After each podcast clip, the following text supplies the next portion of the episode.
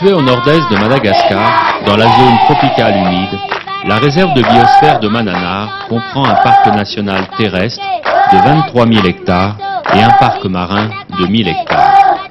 Le reste du site, tout autour des zones strictement protégées, est le lieu d'habitation d'environ 50 000 personnes, issues pour la plupart de l'ethnie Betsimisarak. Centre du projet, la ville de Mananar est difficile d'accès. Elle est située à 390 km au nord de Tamatave, le grand port malgache, soit une journée et demie de piste. Un 4x4 est fortement recommandé.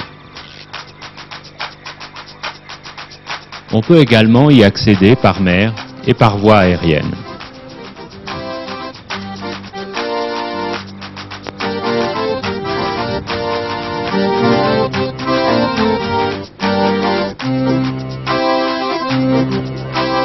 La population de la réserve vit essentiellement de ressources agricoles, soit des cultures de rente, girofle, café, vanille, litchi, soit des cultures vivrières et notamment de riz, base de l'alimentation des Malgaches.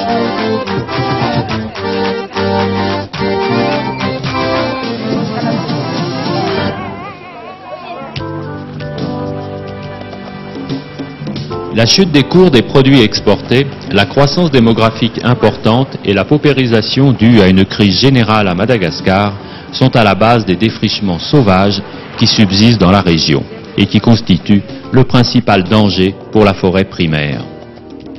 Le TAVI, ou culture itinérante sur brûlis, permet de produire le complément de riz indispensable que ne peuvent produire dans les bas-fonds les zones forcément limitées de riziculture irriguée. On brûle un versant, on y plante de façon extensive du riz et la récolte est d'un rendement très modeste. Les images qui suivent illustrent bien la couverture végétale du parc national.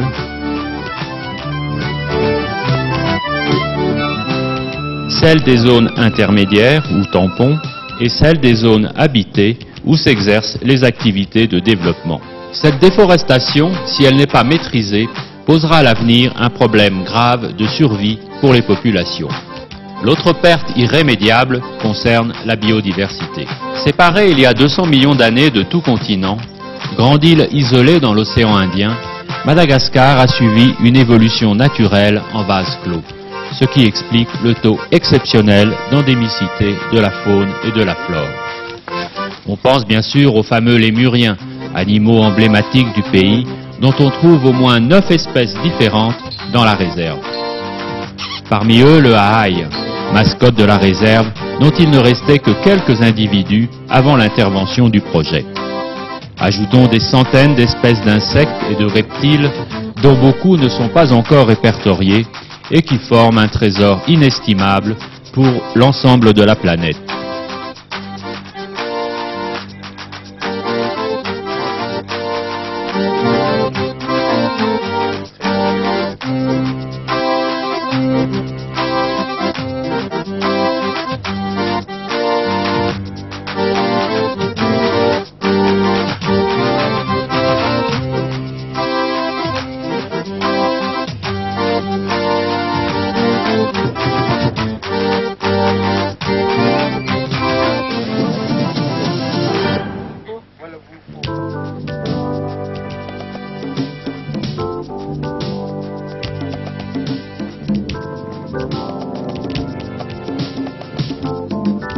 La flore n'est pas en reste. On a recensé dans la réserve 170 espèces arborescentes, des dizaines de palmiers et d'orchidées endémiques. On suppose que de nombreuses plantes ont des vertus médicinales. Elles font l'objet de recherches scientifiques. Mais cette impérieuse nécessité de conservation ne constitue pas la priorité pour des populations aux prises avec des problèmes de survie quotidienne.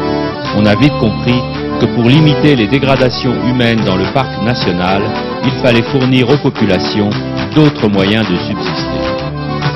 D'où la création en 1988 de la réserve de biosphère de Mananar, le premier PCDI, projet de conservation et de développement intégré de Madagascar.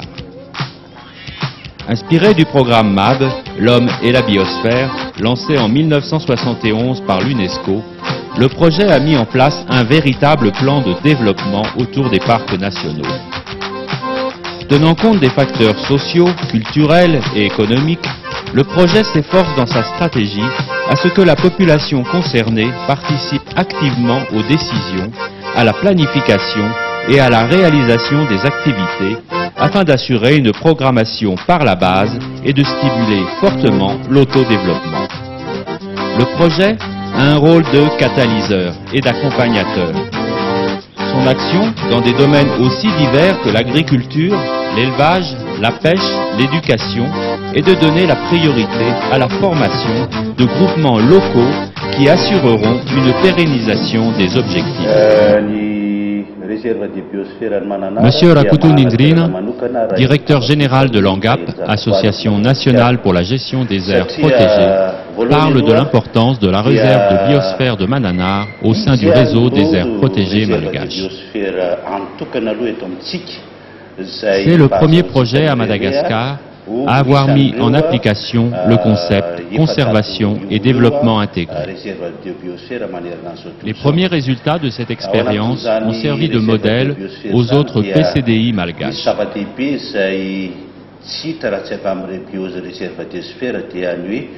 Comme l'ensemble des aires protégées, les parcs nationaux constituent un lieu de récréation, d'éducation et de recherche environnementale.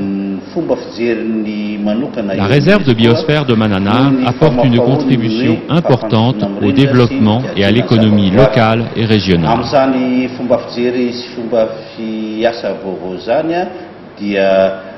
Elle est la seule à Madagascar à faire partie des près de 400 réserves de biosphère mises en place par l'UNESCO sur l'ensemble de la planète.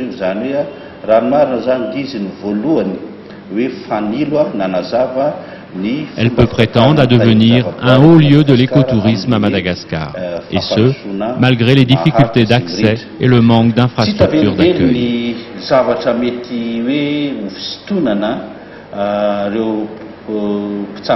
Notons cependant l'aménagement de sentiers de randonnée à l'intérieur du parc et la récente installation d'un hôtel à Antananbe, site balnéaire à proximité du parc national.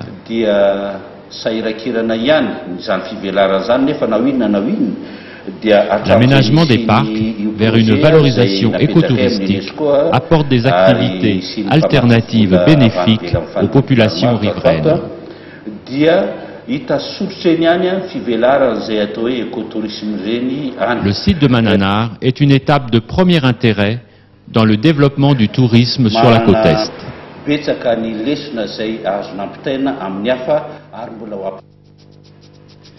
Renforçant son rôle de pionnier en matière de conservation, la réserve de biosphère de Mananar est la première réserve malgache dotée d'un parc national marin. Le parc national marin est formé par ces trois îlots coralliens et par un lagon délimité par une barrière de récifs.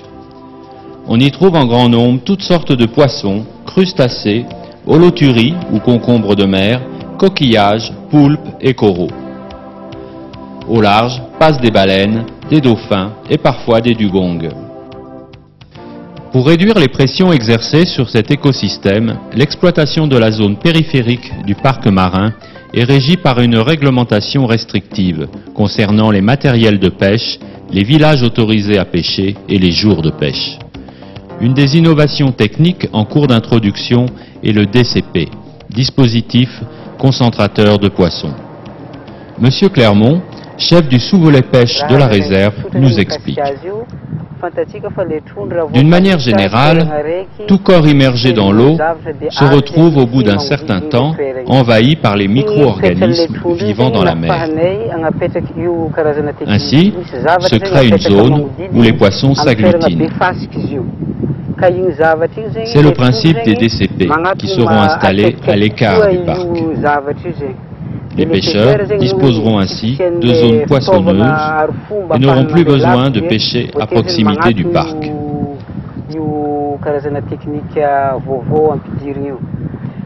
Cette stratégie correspond tout à fait au concept de conservation et développement intégré, puisqu'une alternative est proposée aux pêcheurs.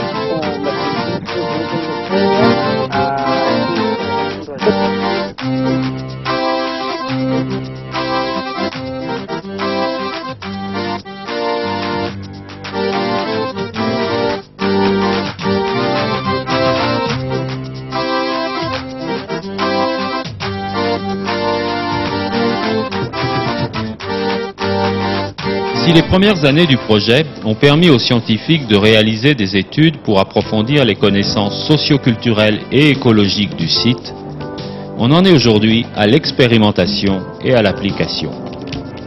Ces DCP sont mis au point par le CNERO, Centre national de recherche océanographique. Monsieur Ratourouzanar du CNERO, ayant rappelé que le CNERO dépend du ministère de la Recherche scientifique et s'étant déclaré enchanté de travailler avec la biosphère à conserver le parc marin, nous explique ce qu'est un DCP. Le dispositif concentrateur de poissons résulte d'un principe simple. Il consiste à rassembler dans un lieu donné une grande quantité de plancton. Celui-ci attire les petits poissons qui eux-mêmes en attirent de plus gros. On crée ainsi une nouvelle chaîne alimentaire. Et ce nouvel écosystème s'intègre très vite au milieu. Nous sommes ici pour réaliser pratiquement, avec des membres de la biosphère, le procédé que nous avons imaginé. Il faut maintenant déterminer la zone où la densité de plancton est la plus favorable pour le concentrer. Il faudra aussi étudier les différents courants marins pour concevoir le matériel qui sera utilisé.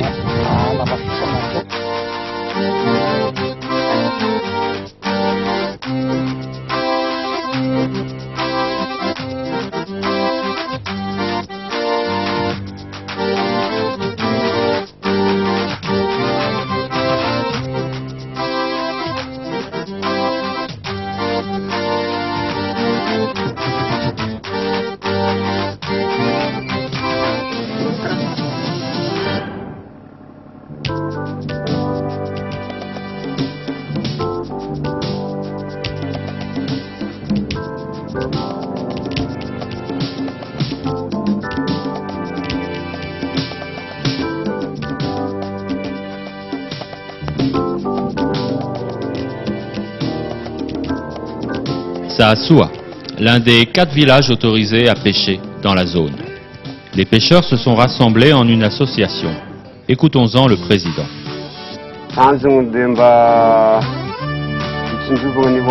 Nous avons créé cette association car nous avons compris qu'il fallait protéger la réserve marine.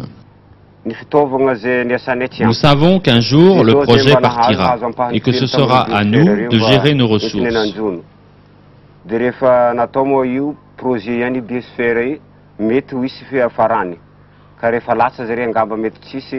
Les gens de la biosphère nous ont beaucoup aidés. Ils nous ont fourni du matériel de pêche, des filets et d'autres choses.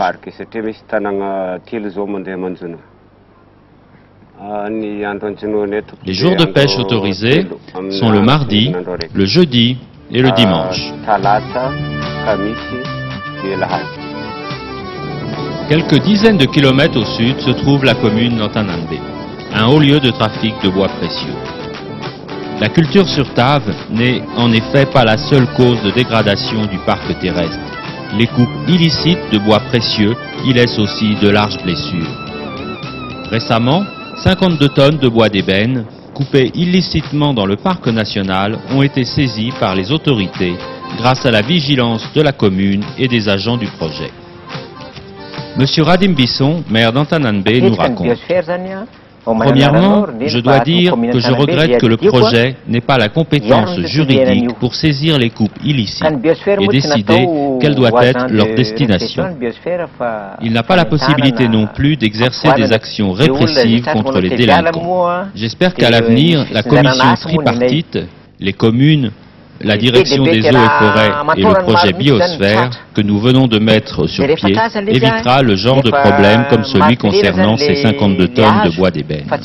Ce bois a été embarqué pendant mon absence, un mois avant la date décidée, sous la responsabilité d'agents de la DEF, direction des eaux et forêts, et ce, sans qu'aucune décision de justice n'ait été prise. L'enquête en cours révélera peut-être la destination finale du bois, et le bénéficiaire de l'important revenu qu'il représente. Il est évident par contre que les différents niveaux administratifs se renverront la balle. Il est souhaitable qu'enfin les autorités nationales définissent clairement les responsabilités de chacun et qu'elles assument loyalement les leurs.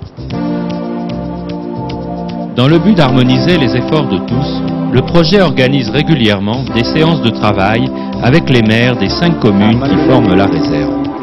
Commentaire à la sortie. Monsieur Zaba, maire d'Antananbaoubé. Nous avons rencontré les gens qui occupent toujours le parc et entendu leurs aspirations.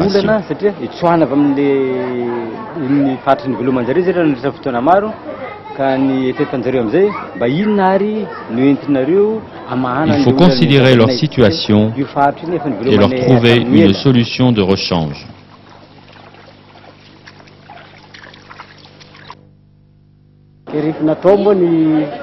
Monsieur Arissoua, maire d'Ambatu Aran.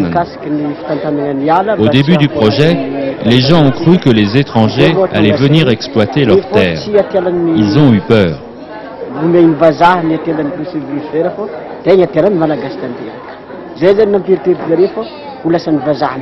Aujourd'hui, grâce au projet, ils voient qu'il n'y en est rien et que c'est à eux de régler leurs problèmes.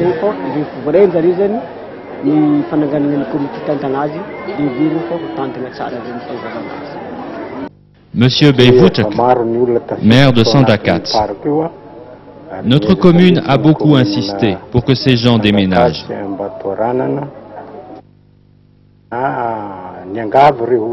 Protéger le parc a une grande importance pour nous. Il n'est pas normal que certains fassent des efforts et que d'autres n'en fassent pas.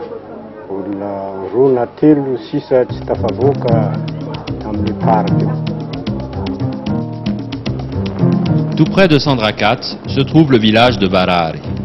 C'est ici qu'on teste le programme Gélose. Ce programme n'intéresse que les zones périphériques. La gélose est un concept mis en œuvre par l'ONE, Office national de l'environnement. Il signifie gestion locale sécurisée.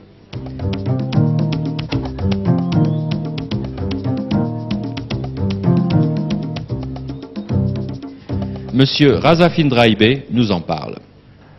Dans un premier temps, nous avons étudié l'origine des problèmes. La répartition foncière du terroir n'est pas toujours très bien définie et souvent en désaccord avec le droit coutumier.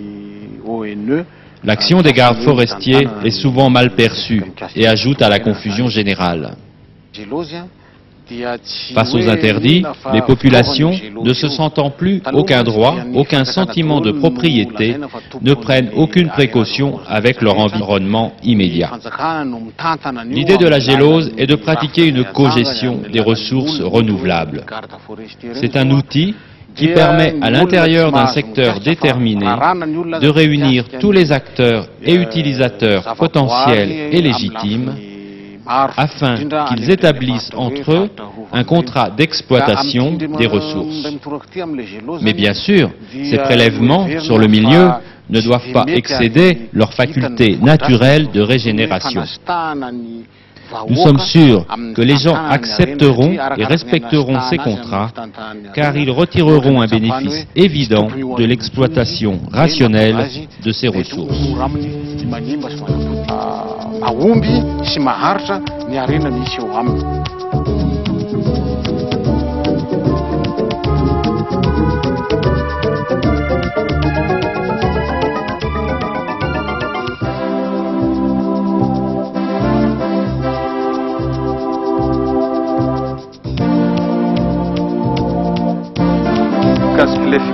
Monsieur Bossana, paysan de Varar, nous explique.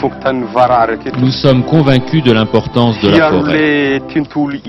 Alors, nous avons créé une association dans le but de protéger l'environnement. Les gens de la Gélose sont venus ici et ce qu'ils proposent semble adapté à notre situation.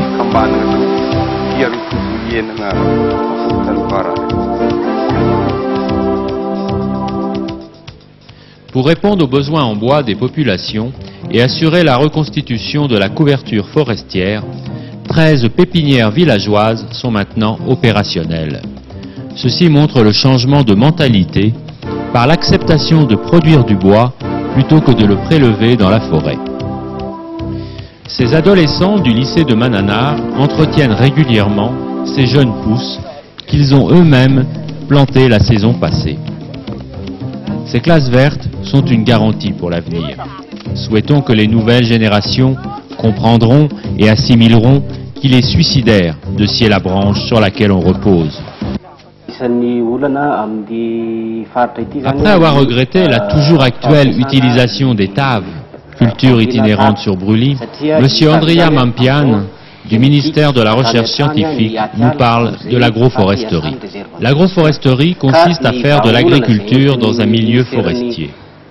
Nous avons remarqué que les gens cultivaient du riz pluvial sans brûlis sous les girofliers et les caféiers. Partant de là, nous essayons de remettre en exploitation des versants abandonnés sans allumer de feu. Il suffit de débroussailler, de mettre en andin les résidus végétaux suivant les courbes de niveau et de faire les semis. Cette technique, promue par le projet, donne un rendement deux fois supérieur aux tables traditionnelles.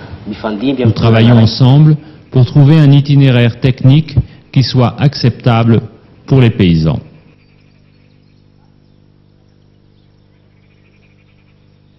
Avec l'aide technique du ministère de la Recherche scientifique, le projet tente de résoudre les problèmes liés à la riziculture irriguée. Monsieur Rabesson, conseiller technique au ministère de la Recherche scientifique, fait le point. La première chose qu'il a fallu faire en arrivant ici était de regarder comment les riziculteurs opéraient. Toute évolution durable dans les méthodes de travail de la terre doit s'appuyer sur les techniques traditionnelles. Ainsi, euh, nous avons remarqué que les très euh, faibles taux de rendement étaient dus au manque de maîtrise de l'eau et à l'insuffisance des éléments nutritifs dans le sol. Les labours aussi ne s'effectuent toujours qu'au coupe-coupe. Depuis quelques années, encouragés par le projet, de nombreux agriculteurs pratiquent le SRI, système de riziculture intensif. Ce procédé, issu de la méthode Katayama, permet de doubler voire tripler les rendements. Mais il nécessite une maîtrise de l'eau importante afin de réoxygéner les plants par la mise à sec des rizières et augmente le travail en exigeant un sarclage fréquent. Nous faisons aussi des essais d'introduction de nouvelles semences plus performantes. Pour enrichir les terres, au lieu d'utiliser des engrais chimiques trop onéreux et entraînant un préjudice écologique important, nous tentons d'expérimenter un engrais biologique, l'azola.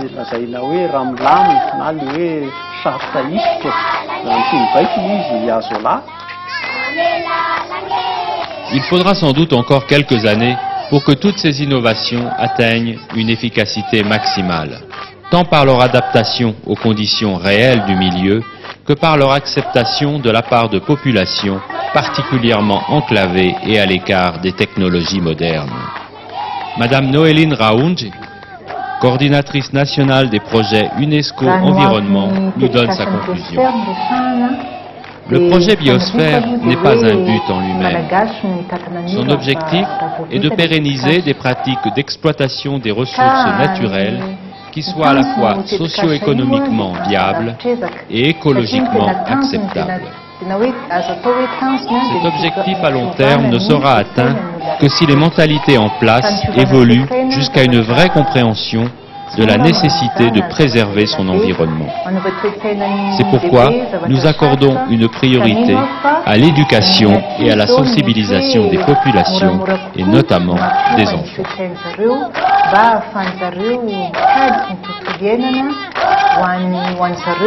En dix ans d'existence, beaucoup a été accompli par le projet.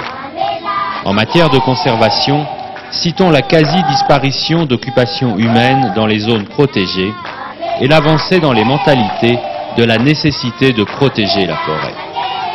En matière de développement, citons la construction d'ouvrages hydrauliques accroissant la sécurité alimentaire de près de 2000 familles, soit 20% de la population.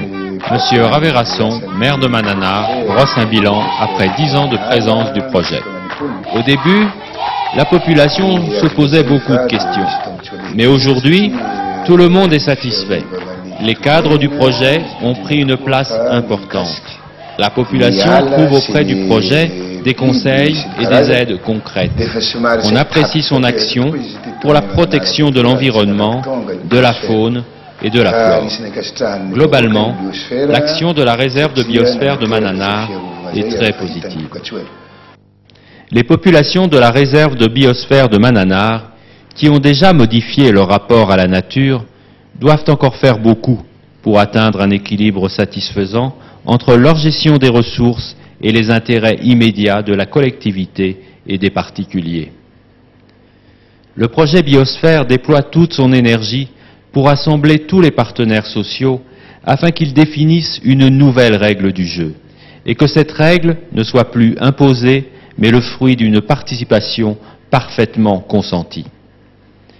C'est cette condition qui apportera à la région un développement harmonieux et durable. Quant aux beaux parleurs, aux donneurs de leçons, ceux qui pensent qu'il suffit de décréter pour développer, qu'ils gardent bien en mémoire que cette intelligence du cœur, cette formidable confiance en la vie, ce vrai sourire qu'a su générer ce peuple depuis des siècles, ne sont pas les moindres des valeurs à préserver, et qu'un jour peut-être, l'humanité viendra ici en contempler les manifestations les plus épanouies.